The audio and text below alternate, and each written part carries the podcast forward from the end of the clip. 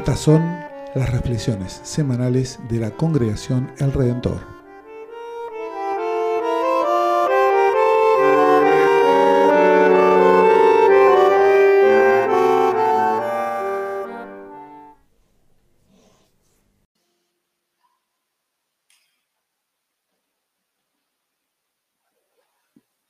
Lectura del Evangelio según San Lucas, capítulo 16.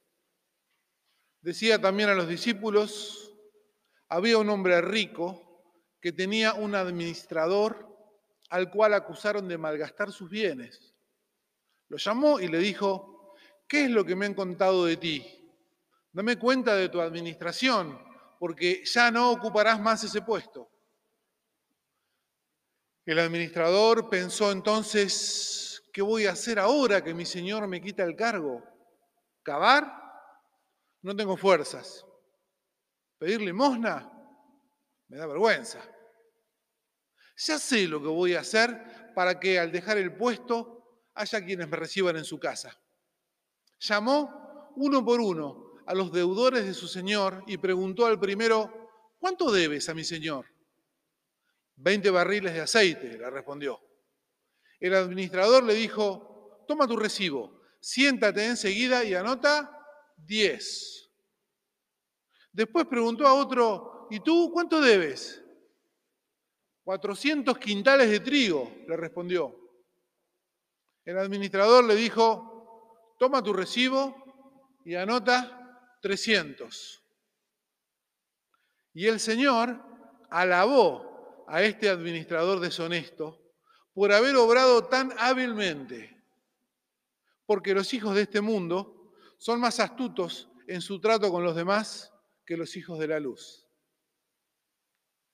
Pero yo les digo, gánense amigos con el dinero de la injusticia, para que el día en que éste les falte, ellos los reciban en las moradas eternas. El que es fiel en lo poco, también es fiel en lo mucho.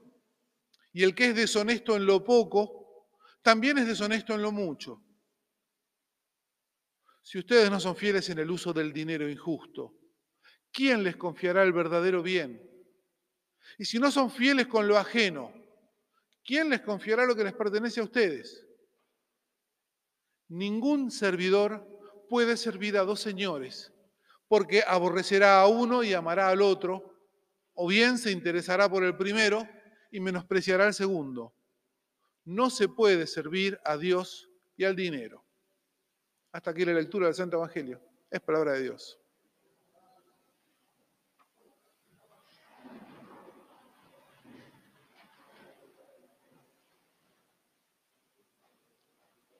Esta parábola que escuchamos tal vez nos escandaliza un poquito, ¿no?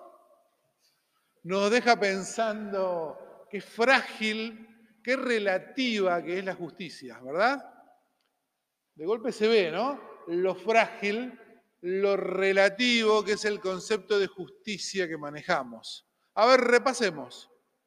Al administrador le informa a su jefe que va a perder su trabajo, ¿sí? por hacer las cosas mal. ¿Estamos hasta ahí? Luego, sabiendo que va a ser echado, hace otras cosas que, a nuestro entender, también están mal. ¿Ok? ¿Estamos hasta ahí? Y entonces viene su Señor y ¿qué hace? Lo felicita. Es de locos. Y esto es el Evangelio que leímos y yo dije, es palabra de Dios y ustedes repitieron piadosamente, te alabamos Señor. Ajá, qué interesante, qué interesante. Pero cuidado, el escándalo que nos genera la actitud del administrador tal vez sea por desconocer las prácticas de la época. Era común para la figura del administrador que no cobrara un salario, ¿sí? sino que su beneficio sea lo que sacaba por encima del beneficio del Señor. El Señor le decía, vos administrame, yo quiero X por ciento de interés, ¿sí? 25, lo que vos le saques por arriba es tuyo. ¿sí? Si le sacás el 30, el 35, el 40, el 50, el 100, eso es tuyo. Yo quiero mi 25. ¿Estamos? ¿De acuerdo? Por lo que en realidad, tal vez, es una hipótesis esto, ¿eh? no está en la lectura. La lectura dice lo que dice, ¿sí? La Biblia dice lo que dice. No lo podemos ni agregar ni sacar. Pero conociendo el contexto de la época, esta era una práctica común del sistema señorial, eh, así que es una, una práctica perfectamente plausible según lo que plantean los biblistas, la gente, los críticos bíblicos. Era una práctica plausible. Si así fuera, lo que en realidad estaría haciendo el administrador sería reducir en la parte de los intereses lo que cobra para él, ¿sí? Claro, con este dato ya respiramos un poco más aliviados, ¿no? Con este dato nos vuelve el alma al cuerpo y capaz que algunos piensan, ah, bueno, ahora está mejor, pastor, porque si no, esto era realmente eh, un escándalo, ¿no? Una cosa, claro, una cosa totalmente inmoral, una cosa totalmente antiética. Ahora está mejor. ¿Está mejor? ¿En serio? Ahora que la propiedad privada ya está asegurada, ¿ya está mejor la situación socioeconómica que describe la parábola? ¿Son todos felices ahora en Palestina? ¿Es justo? ¿Es más justa ahora Palestina? ¿No les parece que todo ese sistema, con señores que no trabajan, administradores que cobran de más, multitudes de deudores, ¿no les parece que todo ese sistema huele a podrido a kilómetros de distancia?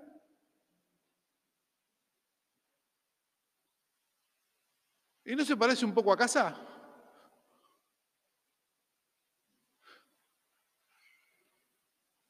¿Y no nos invita la parábola a mirar críticamente nuestro sistema social y económico a la luz del reino y de la voluntad de Dios?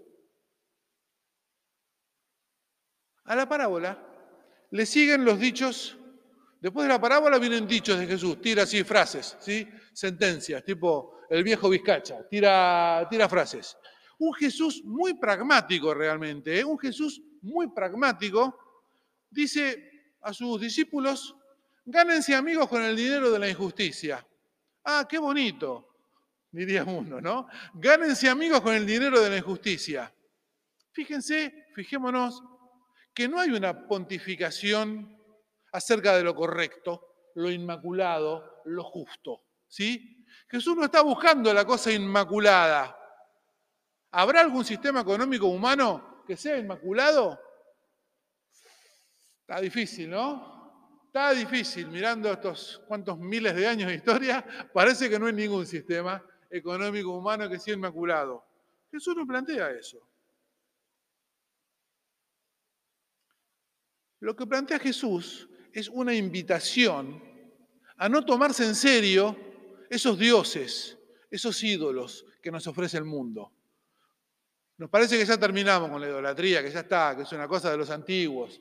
No, hay mucha idolatría. Les prometo que hay mucha idolatría. De hecho, la palabra que usa, estuve mirando, repasando un poquito, mirando el texto griego, lo, que me acuerdo del griego, ciertamente que no es demasiado, pero la palabra que usa, sí, efectivamente, para la riqueza es mamón, eh, que tiene que ver con una deidad, ¿eh? deidades de alrededor que tienen que ver con, con, la, prosperidad este, así entendida. La invitación de Jesús entonces no es a la cuestión inmaculada, impoluta, sino a no tomarse en serio, demasiado en serio, esos, esos dioses, esos ídolos que nos ofrece el mundo.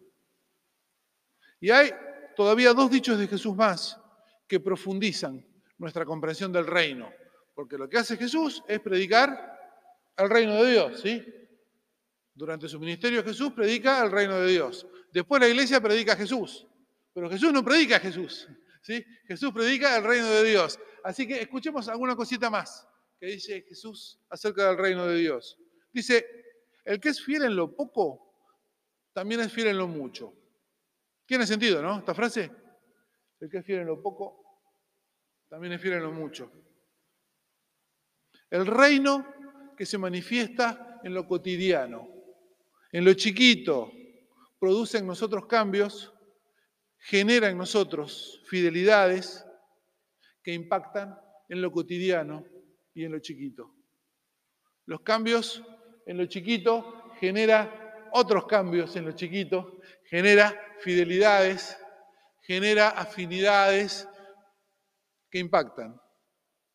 Sobre esto de los cambios en lo chiquito y de la importancia a veces de las cosas como se nos aparecen, no completas, sino fragmentos.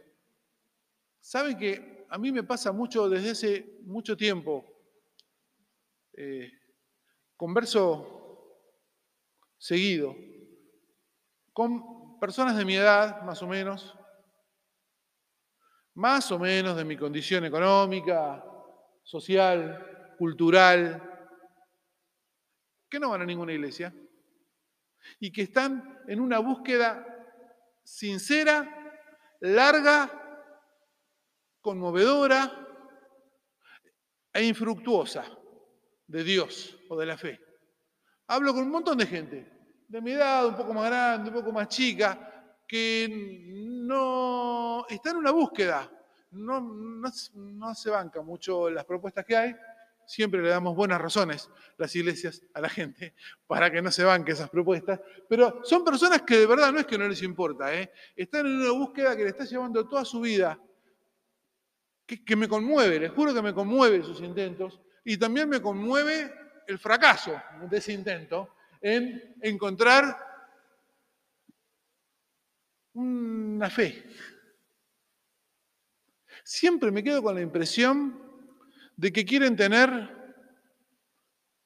una metafísica completa, un sistema metafísico tipo Aristóteles completo, antes de empezar a creer y a vivir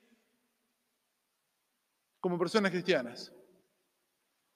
La verdad que me quedo frustrado cuando hablo con esas personas y oro para que Jesús les salga al encuentro y lo reconozcan. Porque si lo que están buscando es una metafísica completa, ¿quién sabe si le prestan atención a lo chiquito? Cuando uno está buscando algo muy grande, muy completo, muy terminado, full, ¿sí? Con levantavidrios, aire y todo, ¿quién sabe si le da bolilla a lo chiquito? Y si el reino se presenta en lo chiquito y no lo viste, no lo viste. Les juro que me resulta, es una, es una cosa que me, me, pesa en mi cotidianeidad, incluso como pastor, pero también como cristiano, porque antes que ser pastor, soy cristiano como cada uno. Y finalmente el centro temático del Evangelio de Lucas. No solamente este párrafo, todo Lucas dice esto. Nadie puede servir a dos señores. Si quieren resumir a Lucas, Lucas dice, nadie puede servir a dos señores. ¿Por qué? Porque va a tener preferencia por uno sobre otro. Y el corolario de esto, de Lucas, es, no se puede servir a Dios y al dinero.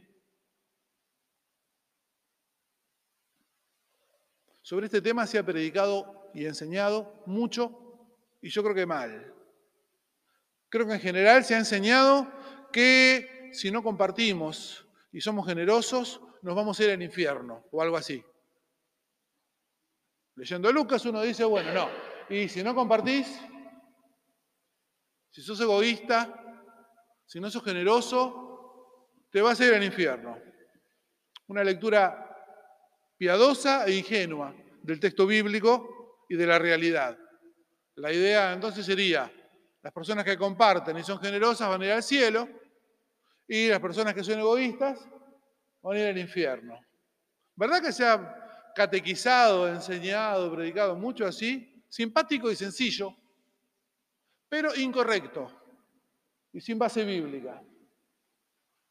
Yo les digo que no es cierto que si no amamos a Dios y amamos al dinero y que si somos egoístas nos vamos a ir al infierno.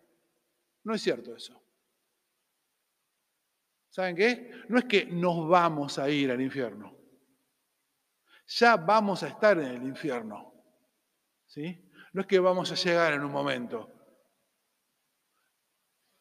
El amor al dinero, el desmedido amor al dinero, esa práctica de injusticia, no es que nos va a llevar al infierno cuando nos muramos. Ya vamos a estar viviendo nuestro propio infierno personal y haciéndole vivir a los demás otros infiernos.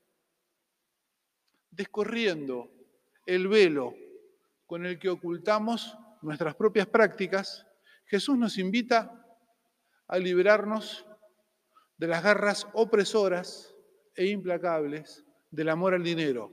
Fíjense que el problema en el Evangelio tampoco es el dinero, ¿sí? Sino el amor al dinero. A veces no es la cosa el problema, sino tu relación con esa cosa. La cosa es la cosa.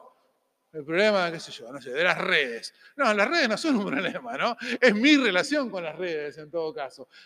La bebida, otra vez, la bebida está ahí, es un líquido, se puede explicar químicamente. El problema es mi relación con la bebida, ¿sí? Eh, pero Jesús nos invita así a liberarnos, en este caso, de las garras opresoras e implacables, del amor al dinero, y entonces liberar así toda esa energía, toda esa riqueza, todo ese poder para la gloria de su verdadero y único dueño. Y que si no lo hacemos, no es que nos vamos a ir al infierno, es que ya vamos a estar viviendo en un infierno. Que el Señor nos dé lucidez, claridad, valentía para escuchar y poner en práctica su palabra. Amén.